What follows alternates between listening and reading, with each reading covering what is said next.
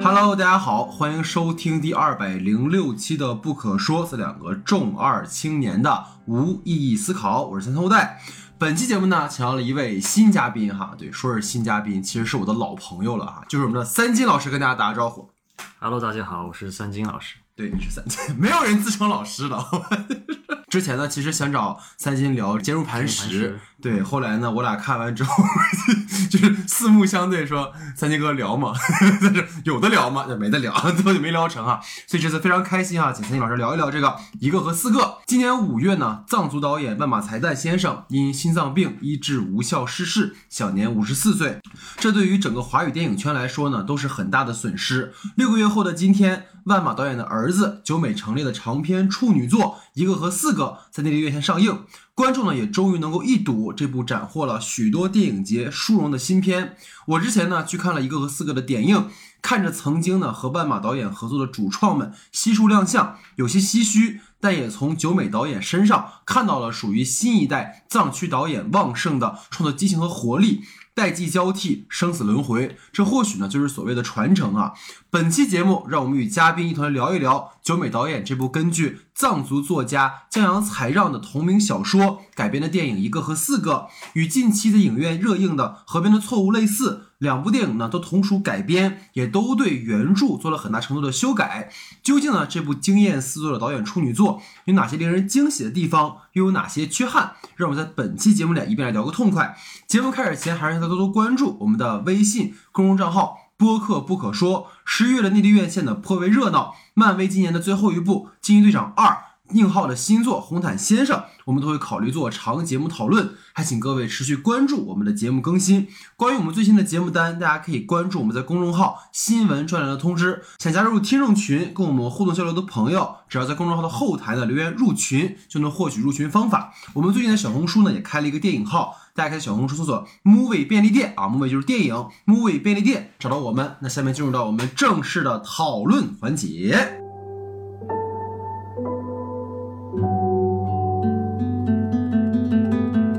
好，下面进入到我们的话题讨论环节哈。那其实跟上一期聊《河边的错误》类似，我们这个电影也是个改编电影哈，所以我们可以从改编的角度来聊一聊。那第一个呢，想跟三星老师聊聊的哈，就是这个电影，其实我觉得它有一个在改编上比较明确的点，就是叙述视角的改变。因为原著的时候，其实它是以我作为一个叙述主体去讲的嘛。然后电影其实你会发现，它除了我就是林演员以外，它还有很多别的一些分支的视角。所以就是护理员他就不再是一个唯一的观察者。这个其实我觉得它给电影了一些更丰富的呈现维度。但我觉得啊，因为我本人其实对这种限制性的视角下，然后一个人去追查真相的这种主题特别的迷恋，所以我觉得他可能因为这种改编也丢了那种所谓限制制视角而出现的类似于罗生门式的那种效果和悬念。所以这一点不知道你怎么看啊？对我当时刚看的时候啊，第一观感也是觉得这个片子特别像《罗生门》嗯，你知道《罗生门》它是发生在一个森林里嘛？对对对它的故事同样也是在森林里。对。然后同样是一个不在场的主人公，他在倾听另一个角色讲他在场的故发事。生了什么？对，嗯但是我们观众所看到的其实只是这个人他的转述。对。所以说这个东西是不可靠的嘛。嗯那其实影片中我们看到的是这个自称是警察的，我们就把它叫做皮夹克吧。对对对对，他的转述嘛。然后护林员他其实一开始就是作为一个观众的试点人物，对然后他一开始在怀疑说这个人到底是不是警察，嗯是不是偷猎分子，那其实也相当于是在引导着观众去怀疑。对。然后呢，但是你会看到，基于我们基于这个护林员的试点啊，看到了这个很多的证据来证明这个皮夹克他是警察，比如说他记住了警号，嗯对，然后甚至后面给护林员递枪，嗯呃，特别是当这个呃护林员跟着皮夹克来到事发现场，这个皮夹克抱着死去的算是同事吧，哭的时候，这个时候情感上就已经让观众去相信对啊，包括这个护林员也相信说这个人是警察了。对，而且他那个所谓死去的同事身上那个警号，他也背下来了。对，就这一点像是一个铁证。对对对，嗯所以说，呃，其实说是试点变化嘛，其实我我个人观察了一下，试点的变化的一个很大的地方就是后半段，对。呃，护林员他跟那个谁，跟那个皮夹克吃完兔肉，嗯。然后那个根宝闯入，对。护林员呃那个皮夹克和根宝出去寻找这个藏起来路人鹿角的时候试点就切到了皮夹克身上了。对，我们看到的是皮夹克出去跟着根宝，然后去找。然后我们知道，其实试点在电影中试点，它不仅仅是一个观看的视角，它也也带有一定的认同的试点。没错，所以说，当观众已经完全相信了皮夹克是真警察的时候，这个时候试点切给皮夹克是成立的。嗯但是这个时候，恰恰他就为了之后的一个反转，我个人觉得他做了一个很大的铺垫，嗯就是当又有一个人自称是警察出现，但是观众已经完全相信皮夹克是警察了。对，那么这个时候就完全打破了观众的观影习惯，他嗯觉得怎么又有一个警察呢？而且他也有 同样的铁证，是的，他知道那个局长的名字，对，我认识你们领导，对，就这样一下，好像观众的习惯就被打破了。因为其实我们知道，观众他越来越多的观影的经历，我们不能像《罗生门》那样再去讲一个不可靠的叙事，观众都能猜到他要讲什么。是但是当他在影片之外，就是观众建立了认同之后，再去把这个认同打破，嗯我觉得这一点是影片做的非常的呃新颖，也是给我带来非常震撼的一个体验吧。嗯嗯嗯嗯嗯所以我综上，我觉得就是它打破了这个限制视角。那、一方面，除了因为它是电影嘛，它需要破开这个空间，那可能为了追求一种类型对的叙事，对，它要到森林上去发生一些车戏，发生一些追逐戏。嗯那么这样除了给影片带来一些更丰富的视觉呈现之外呢，它可能某种程度上也是为了嗯基于这个视点的变换，基于对人物的共情之后再打破它，为这样的一个结局的反转做铺垫。嗯嗯嗯嗯，明白。因为我觉得啊，你虽然这样对九美导演不是很公允啊，但其实你知道我在看这个的时候，感觉就是八恶人的感觉。对但其实八个人是从外到内嘛，他是从里又出去了。但是跟八个人不一样，就是你不能拿昆汀的这个文本，然后去套九美导演改编的文本。其实我也非常理解你说了，因为他为了去强调一种类型化的叙事，他不可能完全让这故事发生在一个内景里面。而且其实原著里面有大量的那种心理描写，其实你在影像上你必须要把它变得非常直观。就比如说你说这种，比如说我们经常会说五彩斑斓的黑，你说你可以用去想象说它是一个什么黑，但是你在电影里其实很难去这么做。所以这一点我是能够理解导演的选择，但可能确实是是因为当。我像你刚才提到那场戏，我觉得也特别值得讨论，就是当那个皮夹克带着根宝出去找赃物的时候，其实那里有一个很大的问题，就是因为你刚刚提到一个很好的说，是它在于建立一个后期的大反转。但问题在于，如果根据片尾字幕所提供的信息，那个小个子才是警察，他牺牲了的话，那么在这个部分，我们又因为在原著里有一个点是根宝是没有身份的，就根宝不是那个呃所谓盗猎分子过来去接头的人，而在这个电影里面，他给根宝增加了一个身份的设置是他是那个接头人。所以如果在这样的一个设定下，这两位单独外出的时候，他们应该会用某种明里暗里的话去跟对方沟通身份。就否则的话，你就觉得很奇怪啊。如果说他俩都是好人，那 OK，像你说的，或者观众认同的是这样。但如果明显是他俩都不确定的情况下，其实，在那个没有那个林林护林员在场的那个戏的时候，我觉得是应该加入这个部分的，否则最后那个反转，在我看来是很突兀的。所以这其实是我不知道你们会有这种感觉，会不会看的时候，因为最后反转了嘛。因为尤其是当最后你看到根宝拿枪去指着护林员的时候，很冲击。但是冲击之外，你会在想，那他们那场戏在干嘛？我不知道你会有这种感觉。对，就是当这两个人出去，而且他们其实彼此是知道有一个这样的人存在的，对对对，他们应该会有一些明里暗里的互动嘛这种。对对但是影片中似乎就是把这个皮夹克视作是一个真警察的感觉。是的，是的，是的，对，但是结尾又告诉我们，用字幕告诉我们，这个人他不是警察。对对，这一点就会在逻辑上出现很大的问题。对，包括其实现场，呃，也有观众提问导演嘛，嗯说结尾的字幕如果不加，能否过审？对，导演的态度是坚决的。对如果不加，坚决过不了审。所以其实我有一个很大的猜想，就是也许这两个真的都是警察，只不过他们互相不知道，啊对非常大的猜想哈。对对对，但如果是这种，是更有意思的。其实，对对，如果他能去写的是这样的一个解，但但其实像你说的，或者说我们都共知的，就是你不可能这么去写，是不是？他一定要有一个坏人，对。所以当然我还觉得有一个很遗憾的地方，就是你刚才讲，就是矮个子，我觉得他出来的有点晚了。因为原著里面为什么你会让护理员那么的纠结，就是因为其实呃皮夹克跟跟那个第二个矮个子警察，他当然他那个原著里是两个嘛，一个大个子一个矮个子，他们的出现的时间其实大概分叉在三分之一和三分之二的地方，因为它本来小说就很短，所以其实对于观众来讲，你不会因为很强入力的代入说皮夹克是警察，所以你会觉得哎呀那那俩人一定是怎么怎么样。但这里的感觉，我就会觉得，因为 P 就是整个那个小个子出来之后，那个态度非常的强强硬，然后就会觉得你前面那么容那么好的建立起来的一个人物关系，在这个里面，因为一个闯入者，全部都顷刻之间的毁掉了。就我会觉得他有点，我们说像是为了反转而反转，而且其实基于此，我特别想跟你讨论的一个点就是最后的那个，就是所谓最后的四方混战。其实我听导演说是后来补拍的，因为好像疫情，因为他是在疫情期间拍的嘛，然后因为疫情耽误了之后，隔了一年半载，他们又去补拍，所以那一段你会发现，无论从拍摄、台词还是人物状态，会有点乱，就感觉所有人都在吵架，就特别的。混乱，所以我不知道你在看到最后的那个地方的感受，因为我我特别想跟你分享的一个点是，我为什么一直在强强强人所难，我让你一定要看原著，因为原著的结尾有个点写的非常好，就是那个光棍儿他最后拿起了斧子要去砍那个皮夹克。就其实我觉得那个点可以有非常多的阐释的含义。你当然可以以为说他是相信了那个大小个儿他们是警察，但我觉得有一个人性特别幽暗的点在于，就是他觉得这个皮夹克对我非常的粗暴，我可以以公及私的去杀死他。就是你会他会把人性更多灰度的地方展现出来，所以我也不知道你怎么看待那个结尾的处理吧？对对，结尾的处理其实一直是让我比较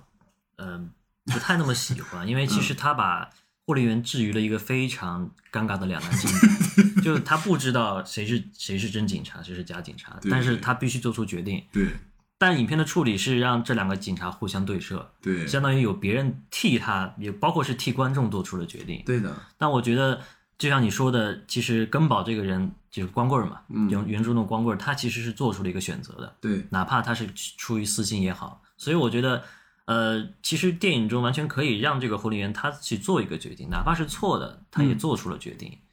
比如说，他其实跟这个皮夹克，因为他们两个彼此之间有这有冲突，然后也有这样的建立友谊的关系。那我觉得，在证据都差不多的情况下，他也许会选择去杀害这个小个子。对，对，这样其实他做出的选择，人物才是。丰丰满的，对对对对，不然一切好像发生了又没发生，他们互相对射了，这就显得很护理员的身份就或者说他的人物就被削弱了。对，就他完全被，因为他开场太过于强调他的在场了嘛，我是一个这个故事的那个被闯入者的那个那个主人，然后结果最后是我在旁边看你们互射，你就。我感觉特别像，就如果说你非要用狼人杀，因为这个电影它在宣发期间一直强调狼人杀这件事情嘛，它就像是一个没有任何身没有任何身份的平民牌，他是变猎人、狼人、预言家，就像是你你最后要做出选择投票的时候，狼人突然自爆了，然后猎人开枪，狼人自爆，就是你会觉得啊特别的。无意义。然后在此，其实还有一个结尾的地方，就是关于马路的这个动物的身份。因为我们其实看过很多，比如说像我印象特别深的是《肉与灵》那部电影里面，其实对于动物的呈现，包括我们说万马导演其他过去的很多作品里面，也借用像种羊啊，或者类似于这样的一些设定，其实去展现了这种所谓寄物呃寄情于物这样的一些体现。但这里面我会发现，电影里面的这个马路啊。就当然我也想问问你的看法，因为在原著里面我看到的是他在呈现的马路是在主人公的梦里面，所以这个马路其实某种意义上讲跟男主人公是同构的一个关系嘛。因为本来在一个茫茫的这种森林当中，一个屋子，然后被不断的闯入的这个过程，其实就有一种大自然被掠夺，或者是带有一种环境保护的意味，或者是一种表现。但这个电影里面，他把马路的呈现非常的实。就是因为其实刚才你也提到说，在电影里面前三分之一的时候，皮夹克跟护理员出去，他们去杀了一只兔子，但在此之前是那个皮夹克想杀一个马路，结果被那个护理员阻止了嘛。所以我会觉得最后在电影中出现的那个马路，在那个就是所有人都死掉之后，在门口出现那一下是很突兀的，它特别像一个命题作文，最后一定要扣回来一下。所以我不知道你怎么看待这个地方的呈现。对，呃，其实这跟我觉得跟影片的题目需要牵扯一下，它叫一个和四个嘛，对然后全片其实确实出现了除了这个护林员四个人物，但是其中一个人物可能死翘翘对他只是一个像是一个过场演员一嗯样，嗯嗯，所以我个人更喜欢另一种解读，就是说这个最后一个第四个，它就是以马路为代表的这个这里森林的自然万物，它像是一个全知识点，关注这一切的发生。但是你会发现，马路就像你说的，他一开始除了那个被割去鹿茸那场戏之外，对，结尾的出现很突兀，包括他其实全篇我没有太细的观察，但是我个人的印象里是他没有一个特别明确的，好像有一个马路的视角，对这样的视点的出现，所以说他的就像你说的命题作文一样，他是为了好像连接到这种自然。对对对，呃，我我印象非常深刻的还有一点就是他的声音处理，就是当护林员跟着皮夹克到森林上寻找这个事发现场的时候，他声音上做了一些很好的设计，就是比如说有狼嚎，嗯，有鹿鸣，对，他把这样的声音做的很足，让我们感觉到这样的一个声音包裹着人物，对。他有点就像是西藏或者说藏区这里的一种自然的嗯。维度的感觉，但是你会发现他在故事里，他在影片中对于这种马路包括也好，包括一些其他的这种森林的视角的表现，嗯。并没有，甚至是没有做的，对只是最后点了一下。对对对，所以其实我特别懂，因为我我你知道我一开始想给导演着墨的话，就是这个电影叫《一只和四个》，就就其实是马路和那四个人之间的关系，你知道？但 但其实就像你说，因为我们看到很多电影里都会有一个动物视点的出现，比如说前些年的那个，我其实很像就是黄渤的那个《一出好戏》里面，它就有类似于这样的一个视角，包括呃《悲情三角》里面也有这样的视角。就是如果说你想强调动物视点的话，其实是应该去基于他的。像你说的眼眼光去看待这个世界，甚至你可以理解为说，马路看到了整个事件的全过程，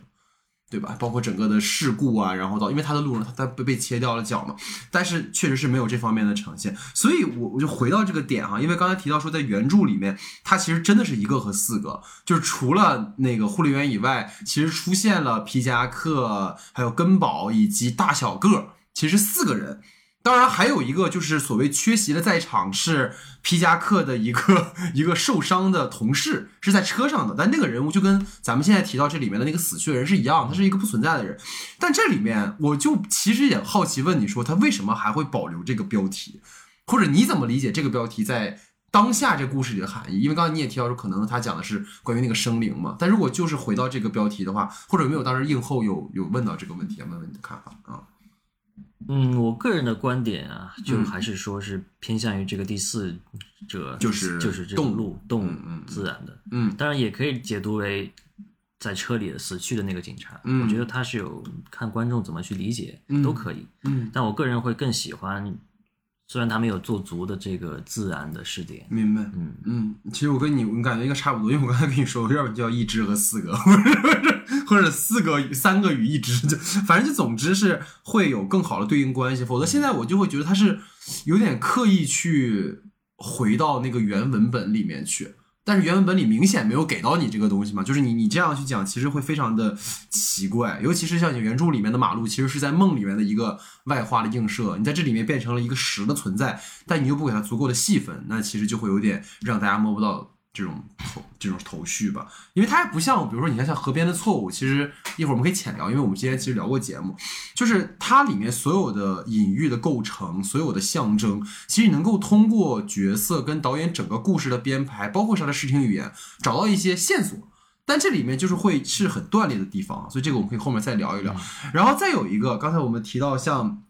这个电影里面，他因为视角的转变，所以有了很多的皮夹克跟护林员的互动。包括我在那一场，其实，在资料馆的一个点映场，你会发现大家对于那一段戏，因为有很多的很滑稽的地方，还有台词啊什么的，所以其实大家的那个反馈感很好。但是我也会觉得，其实那一段戏，尤其是二人去呃找那个子弹在事故地点，完全是原创的戏份嘛，虽然也不错，强化它的商业性，但可能也有点消磨掉原著里面的那种可能关于暧昧性的部分，或者是可能更有一些可读解空间的地方。所以关于这一点的改变，想问问你的看法，尤其这些呃新加入的原创的部分，包括你觉得这样的改变是不是好的？嗯。啊。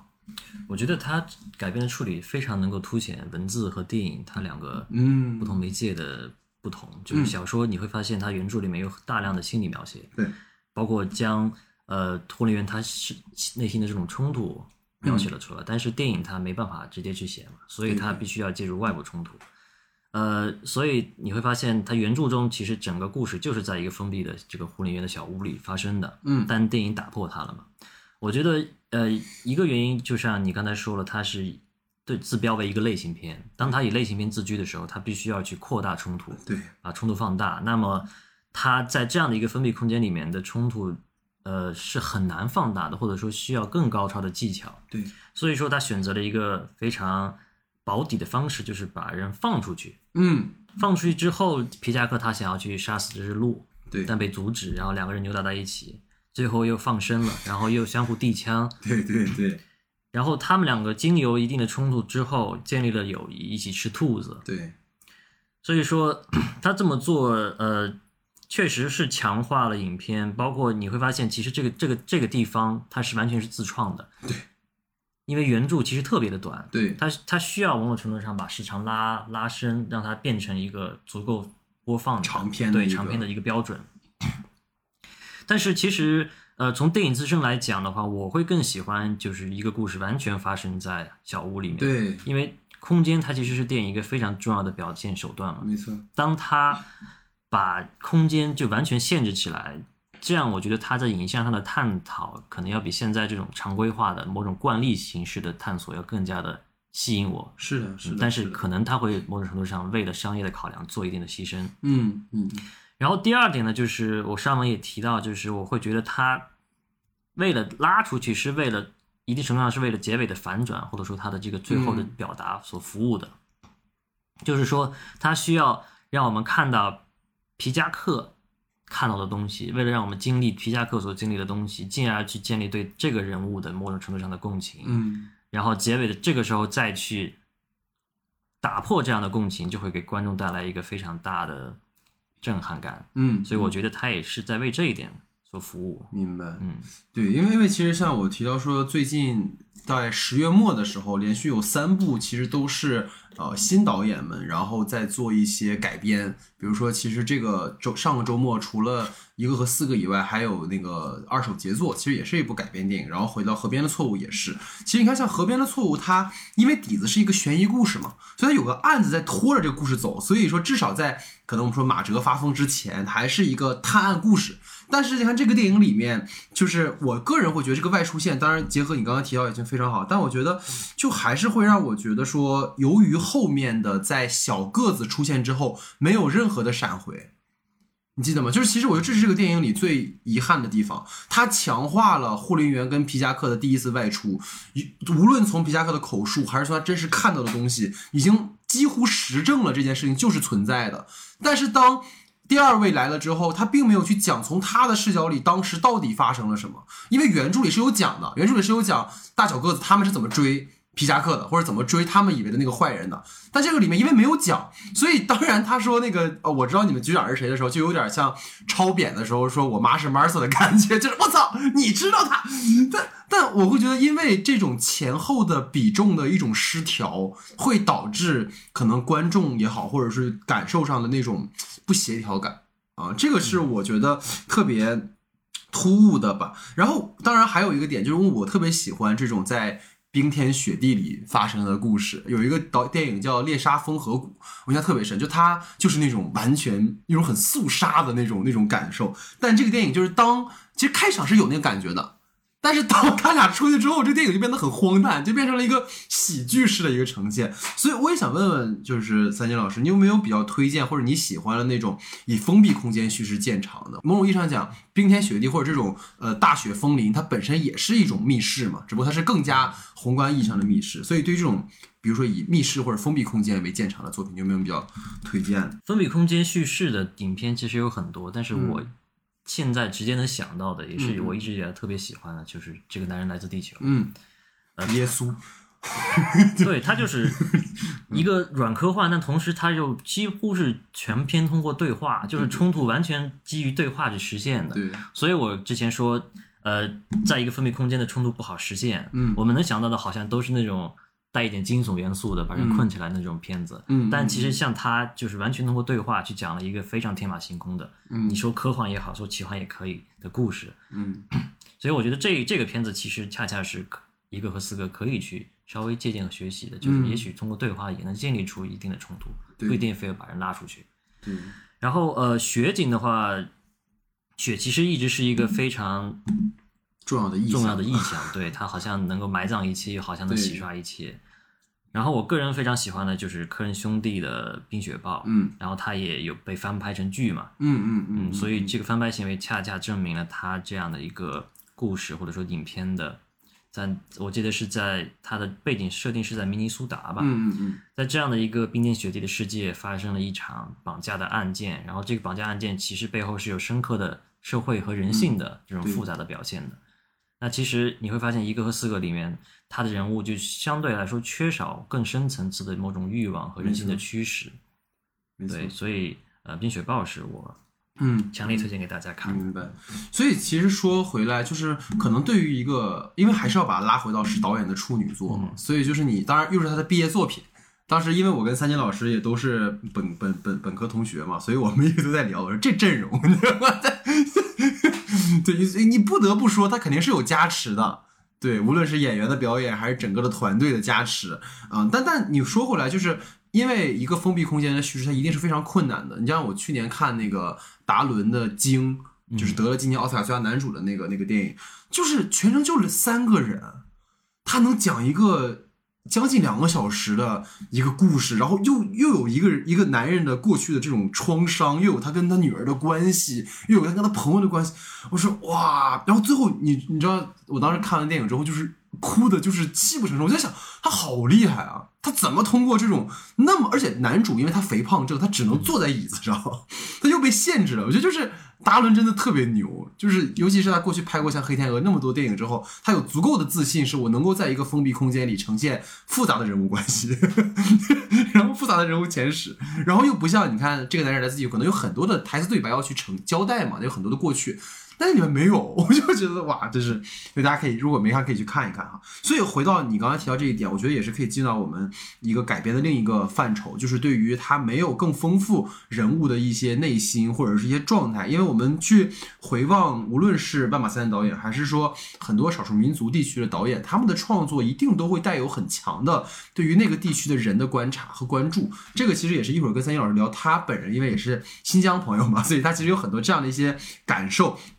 那这里我想问问你，因为原著里面有非常多那种所谓寄情于景的去展现那个护林员他因为妻子出轨而受了情伤这件事情，然后电影里面这条婚姻危机的这条线索，我觉得呈现有点草率和混乱，尤其其实我我觉得这个事儿它无关男女啊，就是这么一说好像特别像那个，就是如果比如说三金老师或者我，你听到说你的妻子。本来你不知道他跟谁出轨，然后你有个朋友告诉，比如说说老戴说，欣他跟跟那个人处就是他，然后你还一副哦的状态，所以那个瞬间在电影里面，我看到了护林员对于知道他妻子出轨的对象之后的那种反应，我就会觉得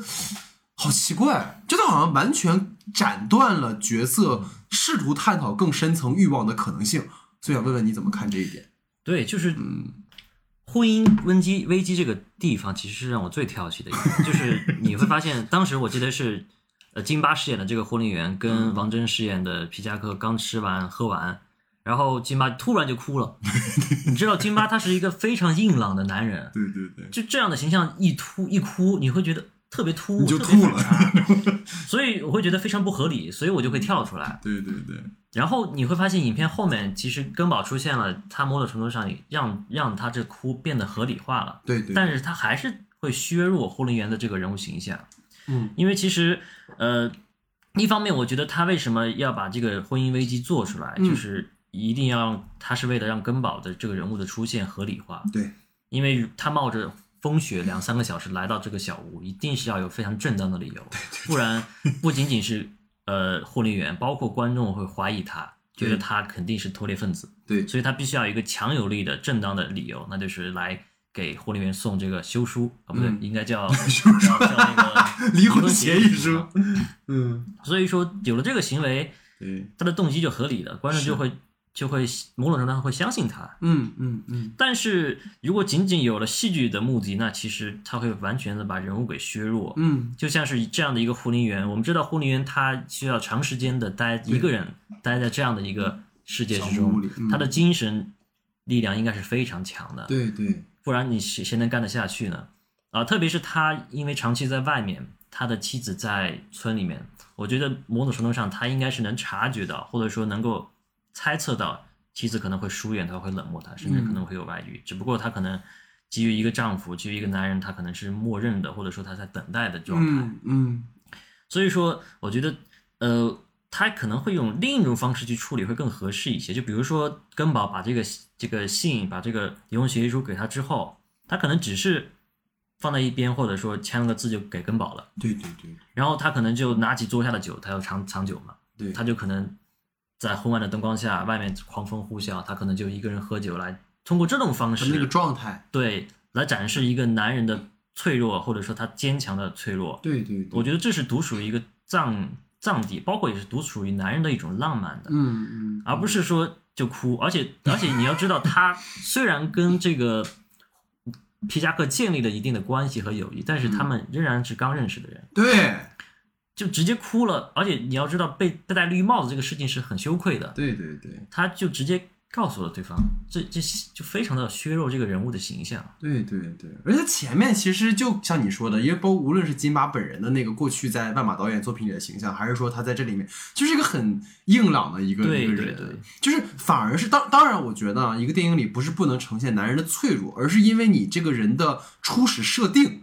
他就是一个像你你，我觉得你刚才说的非常好，就是环境塑造人嘛。你在这样的一个环境里生活的人，你一定要对你的很多的事情负责任。比如说，你确实会跟你的妻子聚少离多，而且你坚持做这个工作，你就一定要舍弃一部分家庭的部分。所以这些都是他好像生活里的那个机理需要承担的东西。但是当你说的非常好，就当他哭的时候，或者当他觉得啊怎么会这样的时候，你就会觉得这个人变成了一个孩子。对，他变成了一个没有经历过这些世事的这样的一个小朋友，所以那个是让我在看的时候非常，因为你我印象刚才很深，就比如说你看气球的开场的时候。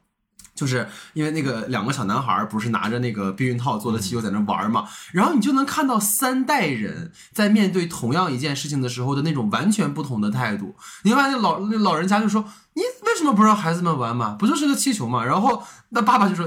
爹，你不懂。”他为什么这么说？因为在他爸爸那个时候根本没有所谓避孕这件事情。他没有这个概念，他既又展现了某种对于那个时候男女在性别上，在一个比较原始的社会中的那种不平等，然后又展现了他跟父亲之间的那种微妙的关系，然后他去扎破，而且你看他扎破儿子的气球也是完全没有任何的言语，就是啊玩着啪就给扎了。所以这些生活细节，我觉得都能很好的展现人作为在电影这个就是在故事里之前的状态。但其实你会发现在这个电影里面，你是完全感受不到这一点的。因为我我其实觉得，如果是你刚刚提到一个方向哈，他可能是那种内敛的，呃，收住，然后自己去独自哭泣。但我以为的那种感觉，因为我看过《撞死一只羊》里面他的表演，就是我以为他就直接拿着斧子就下山了。你知道吗？今天我他妈就算大雪封山，老子我知道是他了，我就干死他。就是你至少他也是某种基于这个人物的状态而有的选择，但他就完全是哦，好的，我知道了，哦，好吧，然后就跟一个像你说素未谋面的一个陌生男人就开始展露自己真实的情绪，是很奇怪。因为我觉得原著里有一处描写我非常喜欢，就是护林员总是望向窗外嘛。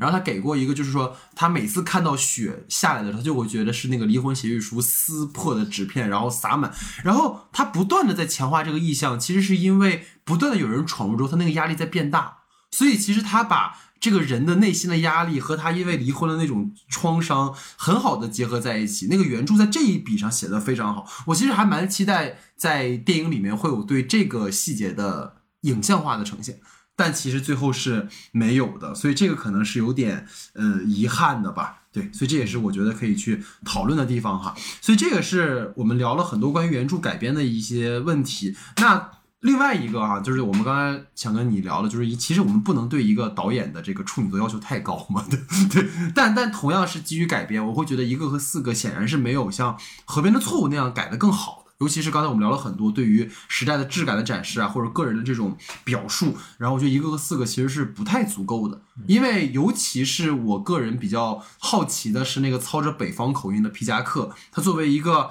从地缘空间上的一个闯入者，会给这里带来什么？但好像都没有更多的呈现，所以想问问你有没有觉得这个电影里有哪些你觉得遗憾的地方，或者是不足的地方？对，OK，嗯，首先就是必须要先夸一下这个片子，他确实是一个研究生吧。对对对对对他当时拍这个影片的时候才二十三岁，对，所以我们不能对这样的一个年轻导演苛求太多。嗯嗯而且你会看到它里面的，其实从叙事角度来说，它的叙事技巧、它的镜头语言是非常精炼的，当然当然，嗯就非常有北电学院派的那种嗯风格。嗯但是呃虽然技巧做的很不错，但是它片子还会出现两个，我个人觉得是两个主要的问题，或者说能够提升的点。嗯一个就是它没有跟它藏区的这种地域的文化做很深度的连接，是，另一个就是它也没有某种程度上对当下的一种预言式的映映照或者说隐喻。嗯呃，首先就是你会发现，虽然影片的用的是藏族演员，里面也说了藏语，但这个故事你似乎放在新疆、放在东北的大兴安岭，对对对对，都成立。你甚至把它放到云南的那个热带的雨林，也有护林员，对也成立。而且我插一嘴，就是马路这个动物，我开始以为只有西藏有，就发现哪儿都有。对对对，对，所以说，当这个故事在哪都成立的时候，它就会失去了某种独特的魅力。是的，是的，因为你会发现，他的父亲万马残代、万马残代的片子基本上都是只会发生在藏区的故事。他的呃，对藏族的这种，比如他近期的一些像气球啊、像塔洛啊，嗯就是藏地的这种原始的，或者说他们传统的这种嗯。生活习惯，或者说他们的一种价值观念，跟现代的城市发生碰撞之后的一种生存的困境。我觉得这一点，呃，是藏区电影的一个非常好的嗯。呃可以学习或者说可以去借鉴的点。因为我本身也是新疆的嘛，嗯。那么我们那边也会有很多的维吾尔呀、哈萨克的少数民族，其实我们也面临着跟藏族同样的一种对，身份呀，或者说价值观念上的变化。嗯那这一点会非常的让我共鸣。但是一个四个它就是一个非常强的类型的表达，它没有过多的去呃跟这个藏族自身的文化呀、习俗或者说这种观念相结合，是，也没有跟藏区独特的自然环境做更多的连接。对，它只是说放在了一个大雪纷飞的丛林。如果不是藏藏族的演员，不，我们知道是藏族的导演，那其实我们会觉得它也许发生在东北也可以，嗯，发生在俄罗斯也可以。别人家操着一口大碴子话也完全没问题。对对 对，所以说这一点是我个人觉得是的没有做好的遗憾吧。是的，是的，那第二点呢，就是说，因为这个片子它很像是，包括它的原著，特别像是一个很短的寓言式的故事。对，但是寓言它一定要有一定的寓意，它才能称之为对对寓言。没错，但是呃，你会发现这个影片它缺少这样的一种人物，好像在这里呃，比如偷猎者为什么要偷盗，护林员为什么要护在这里？整个世界观，对他嗯好像人物都是非常的符号化了，嗯护林员就是保护这里，偷猎者就要去偷猎赚钱 警察就要去抓偷猎很者。二元的一种东西。对对对，嗯所以说，呃，特别是这个护理员，他其实是一个非常被动的人物，全片都是非常被动的。嗯嗯，但是做被动人物是可以的，当然，但他需要跟影片自身的气质相符嘛。然后他影片其实是一个非常强的类型叙事，那么他作为一个类型叙事的主人公，他应当是需要去做出一定的决定，成为一个主动的人物的。但是就像他最后没有选择帮谁，他最后到最后依然是一个被动的人物。对，那么其实这个被动就很能说明。通过人物的他的一个选择，被动式的选择就会说明他的人物或者说他的故事其实相相对的有点符号化，有点单薄了。嗯嗯嗯，因为我觉得在看到整个故事的时候，我当时看到一个采访嘛，就是导演说他从小是在北京长大的，嗯所以他其实有很强的那种作为异乡人的一种身份认同的一种焦虑嘛，所以我当时特别想说，能不能把这个东西去放到他的作品里面。尤其是当我看到一个操着西北口音的一个一个一个皮夹克的身份，但是就像我说的，这个身份完全沦为了，就是像你说的非常好，就是如果我把这个皮夹克他作为一个外来者的身份换成一个藏族人，没有任何问题。他的一个外来身份，并没有因为他是一个外来者，而且你会发现，就是当护林员听到他的口音的时候，也没有基于他的地域的身份产生任何的疑问。哎，你你是从哪儿来的呀？你听起来不像我们这儿的人啊，而不像说小个子一来就说，哎，我认识你们那个，然后我又操着一口藏语，然后你就觉得，哎，我们是一家人。所以这个是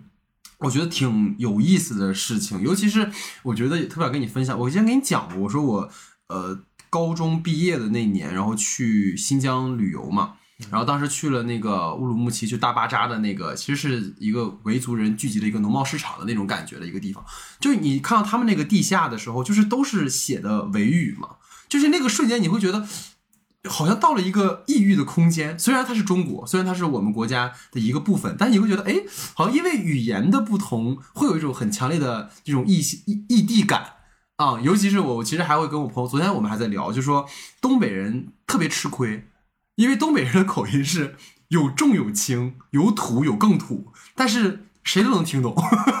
但是，但是你，当你说新疆话，或者说我我山西朋友山西话、陕西话，或者是南方，你就觉得他们在加密通话。所以，这种语言带来的一种陌生感和他们之间的那种熟悉感的这种矛盾性，我觉得是可完全可以加入到其中的，对吧？就否则，就是像你说的，为什么最后他会一下认定小个子，是因为那种熟悉感吗？还是说因为一种一个一个来自一个更高位者的一个权力的一个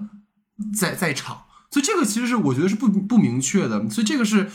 看来非常遗憾的地方。因为你回到还是当然还是一样，如果你拿万马导演的作品去比，也很不公允的，对于导演来说。但其实你看万马导演从他最早的那个摩摩讷石的时候，其实他就有去呈现一个小活佛跟一个小喇嘛之间，小喇嘛想要去外面的世界看一看，他其实有很多这种很明确的在地化那种特征。嗯，但这个其实是我觉得是。很遗憾的一个一个地方哈，所以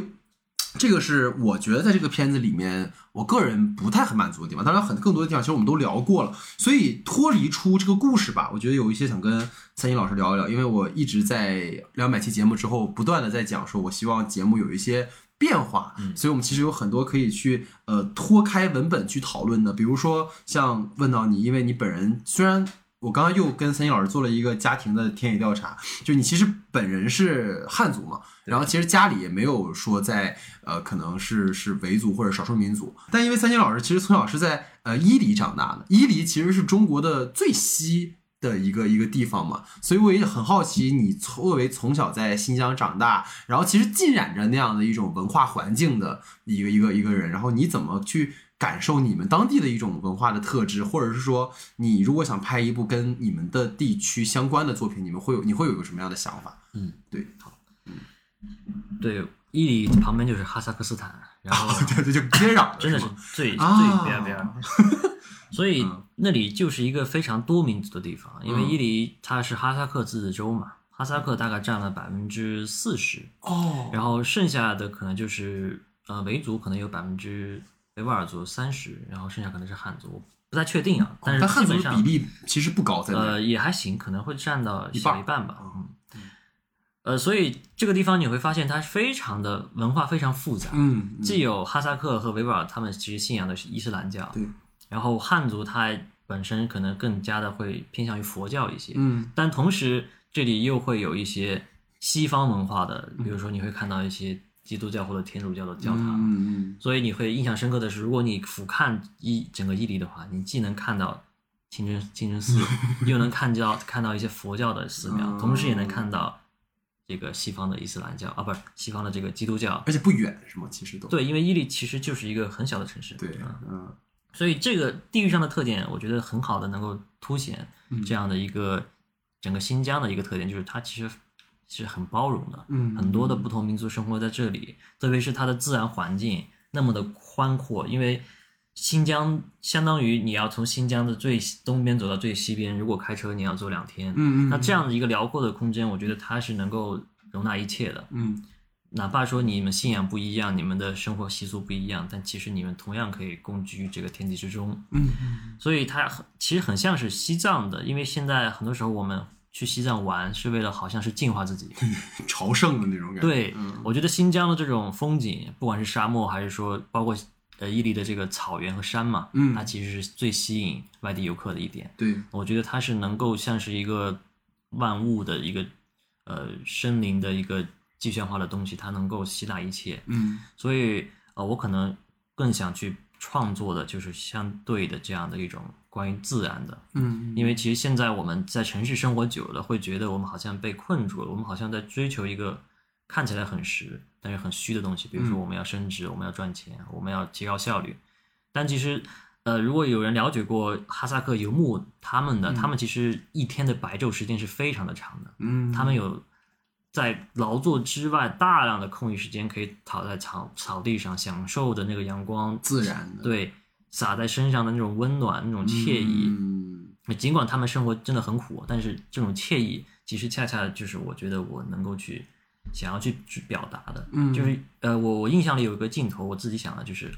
呃，他们哈萨克族在转场的时候，因为他们游牧嘛，他们要不断的迁徙，嗯嗯他们会临时搭建一个住住所叫伊特汗，有点像是一个帐篷半结构的帐篷、半结构的毡房或者叫蒙古包都可以。嗯呃，它是一个三角形，只有一半，然后可能人就睡在里面，然后那一片可能稍微挡挡风，啊，就这样临时是不是一个完整的蒙古包对他们只是转场的时候住的。然后呢，他们会在里面生火嘛，就是他们会升起熊熊的火焰来取暖，但是可能镜头一转，你看到的只是天地间非常小的一个火焰，但这就是这一家人能引以啊生存的火焰。我觉得这个小大就能代表这样的一个天地，它能够包容一切，也能够嗯。好像把一切都都包裹住。嗯，嗯对，嗯。这个其实是我觉得在新疆包括西藏可以去做的，就是它的这种独特的自然环境，嗯以及独特的自然环境生成的他们的呃当地民族的一些生活、他们的文化、嗯。他们的故事，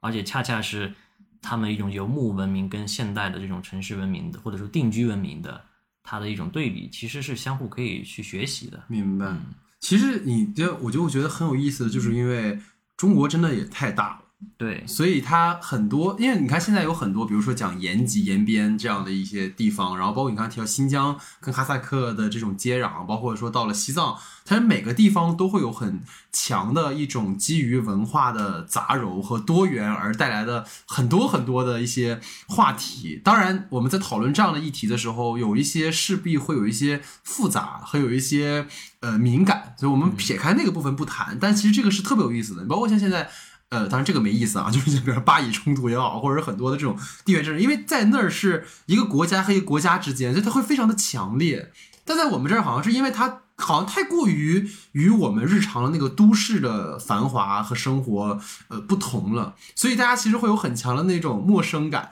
这种陌生感其实就是我我觉得三金老师应该很强烈的这种感觉，因为我们俩都是一四年来北京读书，你就会发现就是大有的时候我也会这样，因为我其实是大连嘛，它虽然是海边，但其实也算就是大家好像对那种新疆、西藏、蒙古、内蒙古的朋友都会有一种滤镜，说哎你们从小是不是就是放羊啊、骑马呀，然后吃住都在草原上啊那种。包括我听三金老师分享一个有意思的，就是可能有些朋友在看完。就那个一个和四个的时候，还会来问你说：“哎，你是不是懂藏语啊？”那种，我当时就是我我很好奇，你对于这种你会有感触吗？我觉得应该会有吧。会有很多啊。对就当时我跟我朋友一起看嘛，然后我记得我忘了是片头还是片尾字幕了啊，上面有藏文嘛，对他就问我你能看懂吗？帮 我翻译一下。我说我怎么会看得懂呢？然后他就跟我说 你不是新疆的吗？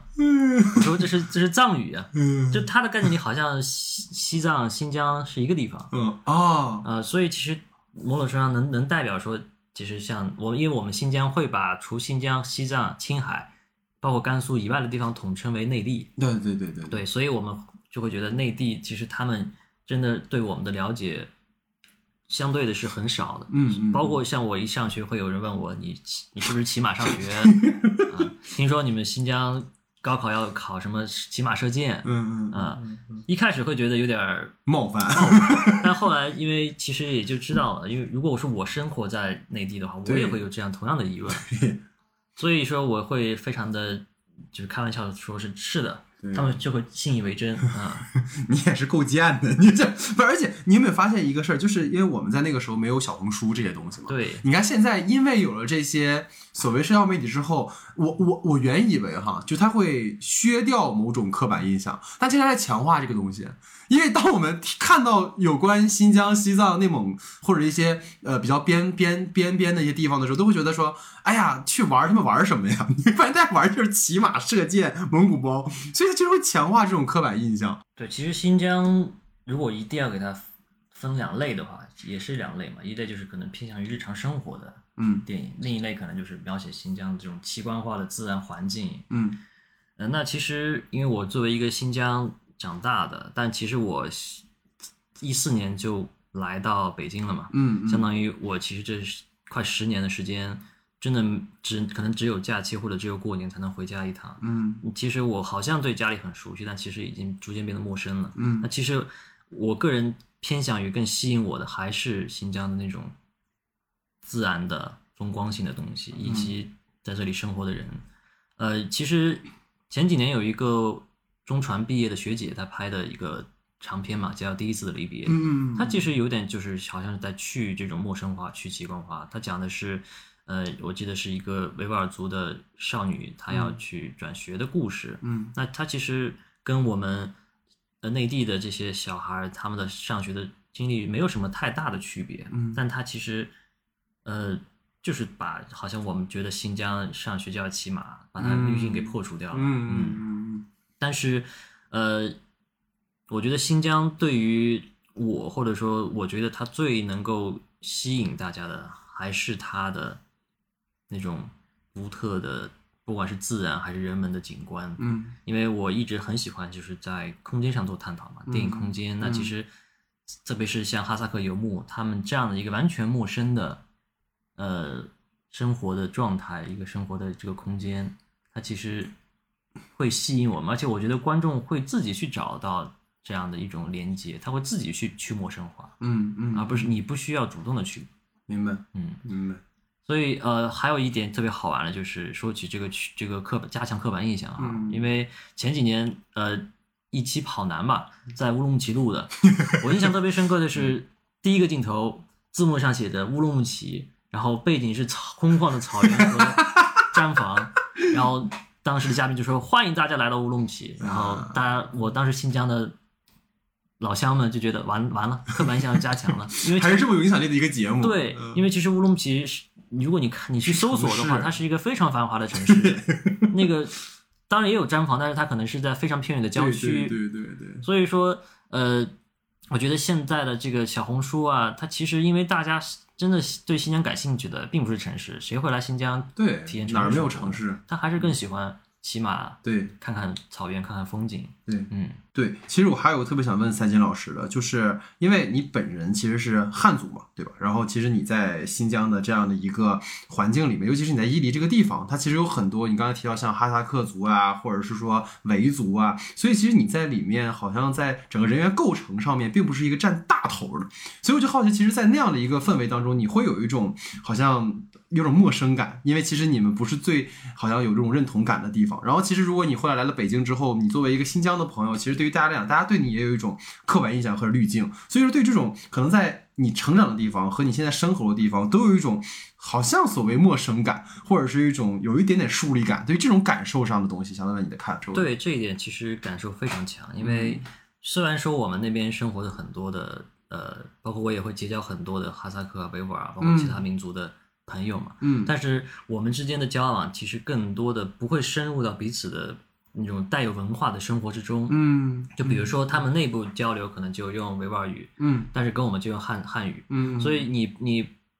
能懂的维吾尔语，除了一些打招呼，就一些相对不好听的。嗯包括我们很多时候，比如说像他们过古尔邦节，嗯我们过春节也会彼此之间有来往，但仅仅是可能只是坐在这个呃嘉宾席上吃一些他当地的特色，嗯，但是这就浮于表面了，因为嗯。没有更多的深入的机会去连接。对对啊，，包括他们可能也，包括像我们也不会很很多程度上跟一个呃虽然说是朋友吧，但是不会跟他有太多的文化上的交往，因为我们知道彼此并不是一个呃文化圈层的，嗯嗯嗯，所以说你会发现，好像尽管说可以跟他们成为朋友，但是你离他们的生活、离他们的文化，你了解的依然是不够，你基础依然不深。嗯对，所以说我为什么想要去拍游牧，就是想要去借这个机会再去了解了解。嗯然后第二个就是，确实我来到了呃北京上学，嗯大家会觉得我是一个新疆人，我应该会跳舞，我应该懂得怎么说新疆话，但其实完全不会。所以这一点也非常的好玩，就是你你好像是两边都没有完全的融融融进去。嗯嗯嗯，我知道三金老师是因为疫情的原因，所以很长时间没有回新疆嘛。啊，尤其回到伊犁，这是更更更更长时间了。所以就是这次，因为上个月好像回家，呃，上两个月了，回家回了比较长一段时间。其实包括我在内，就是每次，呃，我们作为在外漂泊的人，你回到家的时候，你都会有一些变化的不适感。就比如说我疫情那阵，隔隔一两年，你回回到大连之后，觉得哎。那个店没了，哎，那个地方街道变了，哎，这个是单行道了，所以我就很好奇，你那么长时间没有回去之后，你再回去的时候，这一段时间你的感受是怎么样？包括因为疫情之后嘛，其实有发生了很多很多的事情。首先，一个最大的改变，或者说最让我触动的，就是因为我其实，呃，前年吧，还是去年，我跟我爸妈一起去伊犁的一个景区叫那拉提，嗯，呃，是一个非常著名的草原的地方，嗯，去那里玩嘛，嗯，你会发现那里，呃。就是已经被商业化到一定的程度了，南锣鼓巷那种，呃，也不是，但是你进去要首先要收门票，嗯，然后你你可以去那种，你会看到毡房，你会过去，你会发现牌子上就挂了什么什么东西多少钱，但是我印象里，在我小的时候，我爸妈也经常会带我这里玩，嗯，但是当时就是你去毡房，牧民会非常热烈的。热情的招待你的那种，对，然后会给你吃的，带你喝马奶酒，嗯，然后也会以非常低廉的价格出售一些特产，如果你需要的话。但现在完全就是似乎他们也被某种程度上可能被这种商业化所包裹，不得不改变。这一点是让我非常触动的。包括也是，呃，当时去赛里木湖，也是一个伊犁非常著名的一个好看的湖，然后那里也是原先我们可以随意的就开车到湖边，嗯，拍拍照。或者说搭个搭个小帐篷在那里就过夜了，但现在已经完全的被商业化了。嗯，那里就是很多的看着很高档的什么星空旅店，嗯什么房车，就这一点会非常非常的让我感感到有点唏嘘吧，就是好像这样的一个地方也被也被污染了，被同化了，被商业化，被被资本裹挟了。嗯，所以我觉得。在它还没有完全的被同化之前，一定要去，呃，去看一看，甚至去拍一拍。嗯嗯。然后第二个变化呢，其实可能更多的是跟家人的嗯上面，就是你会发现好像跟他们能聊的东西越来越少了。嗯。特别是呃，跟我我的家人，比如说我的弟弟，跟我其实差不太多。嗯。包括我的一些高中、初中的同学，嗯，他们很多已经结婚生子了。就是你会发现，你作为一个在外地漂泊的人。你跟他们之间完全没有任何的共同话题了，嗯，这一点是非常让我有点难受吧，但是也也能理解，因为毕竟两个生活不一样。当然，哦，对，我觉得三金老师分享的特别好，其实这也是我觉得这个节目它聊到现在的一个，其实开始没有往这个方向去想了，但但其实确实是结合着。电影它本身的这种地缘，然后讨论到三金老师的这个所处的呃生活的空间，其实很有趣的，所以这也是我们整个的今天在主体话题的讨论哈。你忘了。好，最后进入到我们的延伸讨论环节哈。啊，其实我跟三金老师在私下聊，我们俩都没有看过很多的可能藏语电影哈。然后我们推荐的话，可能也是我们比较熟悉的，就是万马导演的作品。当然，其实早年间你说像黑骏马呀，或者是说四五代导演，其实也有一些类似的创作。但可能聊近一点的话，可能还是万马导演对大家影响比较大。而且其实大家应该也知道，就是万马才旦其实是第一个呃，因为首先他是藏语，就是他是藏藏区的导演，他又是完全用藏语在电影里拍摄，所以他其实是一个很就。就是前无古人的一个导演吧，可以这么说哈，所以也蛮好奇你推荐的这个藏区相关或者藏语电影啊。就是因为其实藏藏语电影，或者说我给给它放大一下，就是藏区藏地电影。对对对对，藏地。其实藏地因为它独特的自然环境，有很多的导演已经在这个地方去去去讲故事或者说拍电影。嗯，比如说像呃张扬的《冈仁波齐》，包括像陆川的。那个可可西里，对，甚至包括你像冯小刚的《天下无贼》，也是在藏区，他借了藏藏地的这样一个神圣的地方，好像在洗礼着这些贼嘛。是，所以其实藏地也有这样很强的一些类型化的故影片，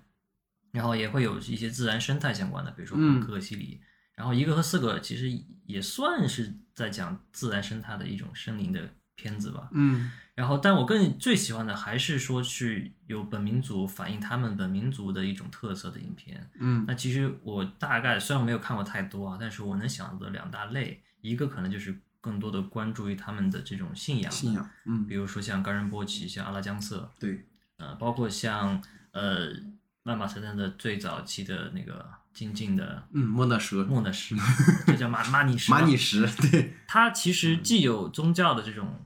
元素在，又有本民族的一些可能，因为它有电视的存在嘛，这样的一个现现代的媒介对他们的冲击，它其实又有一个好像反映了他们的一些生存的一些问题、困境。嗯所以说，呃，我推荐的话，我会更推荐万马才旦，也是我第一部在大荧幕上观看他的影片，叫《气球》。嗯嗯，首先就是他依然延续了万马才旦的创作的特点，就是他在通过一件小事折射出来他们可能本民族的一件大事。嗯嗯，因为他其实就是在讲一个藏区的牧民的家庭要避孕嘛，嗯嗯，然后通过这个避孕，却能好像能看到他们整个藏区的这么多家庭，他们同样面临着一个可能在现代的科技、现代的文化跟传统之间的这种矛盾和冲突，嗯这一点非常的厉害。嗯第二点就是说，我在这个影片上，呃，看到了就是半马车站它非常强的作者性，包括它有很多的在影像上的尝试。我印象特别深刻的就是在呃，可能有点剧透了哈，就是这个主人公，也就是金巴的这个父亲，也就是那些小孩的爷爷去世的时候，有一场戏就是他们好像带着尸体去去去处理后事，然后有一场戏就是好像从车慢慢的摇到一个地上的水，嗯。然后通过水的倒影，我们看到爷爷拄着拐杖在倒影中倒着行走，这其实好像就是打破了生与死的界限，我们看到了一个死去的人他在走向另一个世界，对，这样的影像的尝试非常的具有万马才旦本人的特点。嗯，然后另一个就是，呃，他在影影片中有很强的一种怎么说呢，就是通过这种自然环境来表现人，表现人的精神。我印象很深的就是，呃，在女女主角就是她在纠结到底要不要打胎，嗯。然后她好像是在洗衣服，嗯，然后洗衣服里面因为她有水盆嘛，水盆里面我记得是有那种波纹的，嗯。然后她在拍摄这个波纹中的倒影中的人物，然后人物就在这个波纹之中，呃，在摇晃，好像就代表他此时挣扎的内心。嗯。所以很影片还有很多类似的这种观感或者说嗯。尝试，我觉得他是一个导演，他非常强有力的表达。同时，我觉得他也是可能很多人会喜欢艺术片嘛，嗯那可能这个影片会非常的适合大家去观看。明白。嗯对，因为其实很多人都会说《气球》是导演的一个集大成之作。对，因为他很多人说《气球》里你能看到很多导演过去电影的影子。比如说我这次在回顾的时候，我有记到一个电影叫《寻找至美更登》嘛，它其实就特别像一部所谓我们今天讲的原电影，因为它其实讲的也是一个摄制组他们想要去寻找能够去扮演至美更登的这样的一个在藏族很有名的这样的一个角色，然后去拍摄。然后它里面出现了一个女性角色，她好像也在跟她过去的一个前男友之间有一些纠葛的关系，而那个前男友的身份也是一个教师，所以好像就跟气球里面的那个呃妹妹。的身份其实是有这种同构的，所以你会发现很多导演的这种呈现，包括我觉得气球很好的一个地方就在于它有意去把女性在这样的一个可能更传统的、更加强调宗教式的一种一种压迫、一种成见，对于这个女性的一种所谓的压榨的感受体现出来。其实我觉得，尤其是当你看到那个后半段的时候，当孩子们都想要去让母亲生这个弟弟或者是妹妹的时候的那个状态，就是它是一个非常窒息的一个感觉。而这一家人因为这种宗教信仰，因为这种传统的习俗，完全置这个女性的个人的选择和她的健康于不顾。所以这种东西是挺，我觉得挺有力量感的东西。而且我会发现，其实万马导演他没有刻意的去迎合某种议题啊，他就是像你说的，就是每一个导演在他所关注的那片土壤当中，他一定会去呈现不同的个体。你可能会说，过去万马导演会拍更多的男性角色，甚至是在我会推荐像《塔洛》这部电影里面的时候，其实女性角色也被成为了一个可能在城市当中被异化的一个掠夺者。因为塔洛的其实故事的结尾就是，我们的男主以为是获得了爱情，结果却收获了一地鸡毛，对吧？那个跟他建立起来了一个一个所谓爱情关系的一个一个 Tony 呃女 Tony 啊，最后卷上了钱跑了。所以说，可能在气球里会有这种钱。那回到塔洛，我觉得挺有意思的点就是，他很深刻的去展现了在，尤其是以藏区文化为代表的这样的一种所谓较为原始的一个人的状态。当你进入到了一个现代文明，或者是被资本侵蚀的，包括你刚刚，其实我觉得今天跟我们很多聊的话题都相关。像你说到你去景区的时候，你发现有非常非常多完全商业化的存在。其实塔罗也是一样，你会看到一个本来带着非常强烈的身份，我是一个汉语说的非常非常好的一个一个牧羊人，然后我来这儿办身份证，但是。就是这样的一个想要去确认自己身份的人，却在城市当中迷失了。你会发现，最后他也没了羊，他也没了钱，他也没有获得爱情，他身份证也办不下来，就会觉得这种在城市当中的很强烈的冲突。其实我当时就会觉得，他特别像那个小喇嘛，如果真的到了城里面，可能他就变成塔罗了。所以很多导演的作品都有这种贯穿性，而这也是独属于可能。像藏区或者新疆或者是这样的一些地方才会能够凸显出来的东西，因为我觉得经常会讲说你你在中国大部分的城市都没什么意思，它都是完全同质化，所以你也很所以所以三年你知道也也很难讲说我们为什么去新疆就要去骑马，因为你在别。对，你只他 这种刻板印象，一方面我们从。劣就是不好的地方讲说，他会强化某种这种认知，但是你们也没办法，对吧？所以所以这个东西也也挺矛盾的，对，所以这是我推荐，无论是万马导演所代表这种藏地新浪潮也好，还是说许多可能我们过去不太熟悉的一些地方，当有了电影这样的媒介的时候，它其实能够书写某种对我们刻板印象的打破。这个是很好的，所以最后我觉得今天聊了非常的多，但有一个点其实一直没有提，我觉得最后可以跟三金老师分享，也是想跟大家分享的点。就其实你知道，在原著里面，我最喜欢这个电影的情节，其实是一个很突兀的情节，就是护林员的那个记笔记这件事情。对，因为其实，在电影里跟选手都强调了，他一直在呃记他跟这个人见了面，那个人见了面。我一直在想，为什么会有这样的一个。一个很突兀的情节，因为在原著里面，因为它的篇幅更短，所以其实每一件事儿都发生的冲突性极强。所以当每一次护林员在这边闹着吵着，这边开始啊记着，就觉得好奇怪。但我觉得这件事情是很重要的。如果我们从一个可以延伸的角度来讲，他其实在书写着自己所真实经历的历史。他在去书写自己真实经历过的故事。你无论有多少人闯入他的生活，无论有多少人打断他的呃想法，但他都要把自己最当下的感受记录下来。因为我们在今天其实反复的在被某种宏大叙事也好，或者被某种价值观引导我们去走向某种统一的对于过去的认知。但是你看，在这个电影里面，他不断的在通过这个书写，去让那些人的话。撇到一边去，而是我真的看到你进来，我怀疑你，然后我怎么怎么样？我觉得这件事情是非常重要的，也包括像三金老师作为可能我们说新疆导演，其实也会想要去拍摄更多关于你的加强的故事，因为它也是一种书写的方式。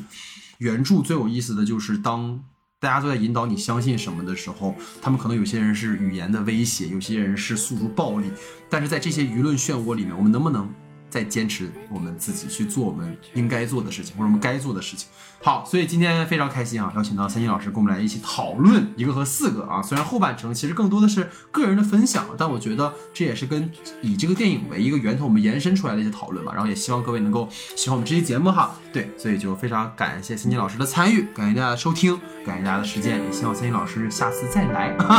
那我们下期节目见，拜拜。